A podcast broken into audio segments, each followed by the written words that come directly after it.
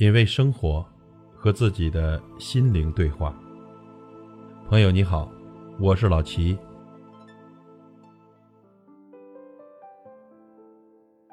咱中国人呢，绝对是喝货。饭桌上以酒助兴，养生要喝汤滋补。平时呢，手里更是少不了一杯茶。那你有没有想过，这些汤汤水水的要怎么喝才最健康呢？首先，我们来聊一聊酒。这适量饮用到底是多少呢？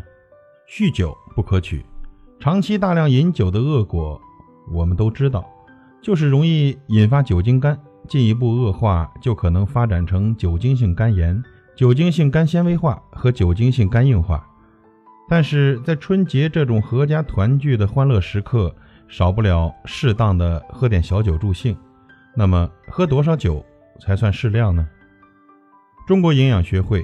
在中国居民膳食指南二零零七版中，对成年人适量饮酒给出的建议是：成年男性一天饮用酒的酒精量不超过二十五克，相当于啤酒七百五十毫升、葡萄酒二百五十毫升，或三十八度的白酒七十五克，或高度白酒五十克。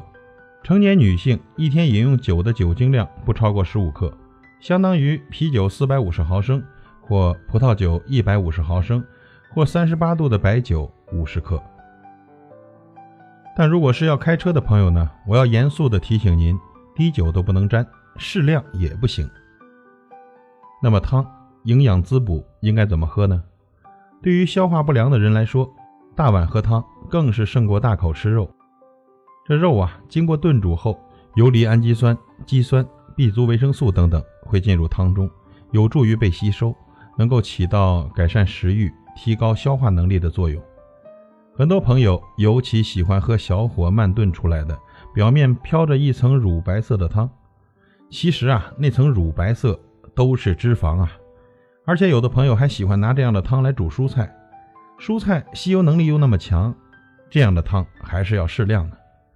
我们喝汤或者自己炖汤时要注意，首先盐要适量，尤其是家中有亲戚有高血压的。咸汤喝多了，血压也容易上去。还要注意撇浮油，就是我们之前说的汤表面飘着的那层乳白色，那可都是油脂啊。然后呢，喝汤一定要吃肉，肉汤的主要营养价值还在肉里呢。喝汤记得把肉一起吃了。有的小孩子特别喜欢吃汤泡饭，这汤泡饭呢本身并没有什么害处，不过吃的时候容易没有嚼烂就咽下去了。这样一来呀，会加重胃的负担，所以汤泡饭并不适合肠胃较弱的小孩子。各位家长要特别注意了。最后我们再说茶，这茶呀不是每时每刻都能喝。春节期间，我们走亲访友，免不了带上茶。这敬茶的时候呢，也要注意时机。茶呀要在合适的时候喝。茶叶解药的说法不无道理，因为茶叶中的茶叶碱、咖啡因、可可碱。鞣酸等成分有可能与药物发生作用，从而破坏药性，影响疗效。亲戚中如果有老人身患慢性病，需要长期服药的，一定要注意喝茶的时间，应该与他们服药的时间有一定的间隔。这饭桌上要是有人喝醉了，也千万别用浓茶给他们解酒，这浓茶本身刺激性较大，对于心肾功能较差、肠胃较弱的朋友，醉酒后大量饮浓茶。不但起不到解酒的作用，还会加重心脏的负担，或是胃肠的刺激，让人感觉更加的不舒服。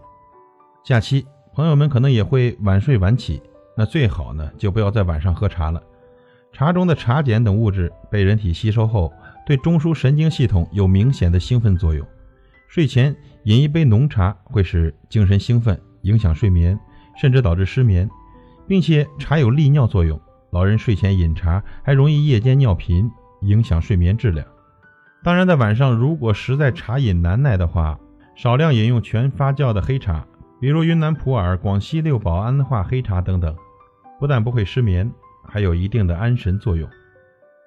其实喝茶最好的方式是温茶淡饮，在佳节时候，我们喝的还是一种团圆的喜庆，以及其乐融融的气氛。祝愿大家都能度过一个健康的春节假期。品味生活，和自己的心灵对话。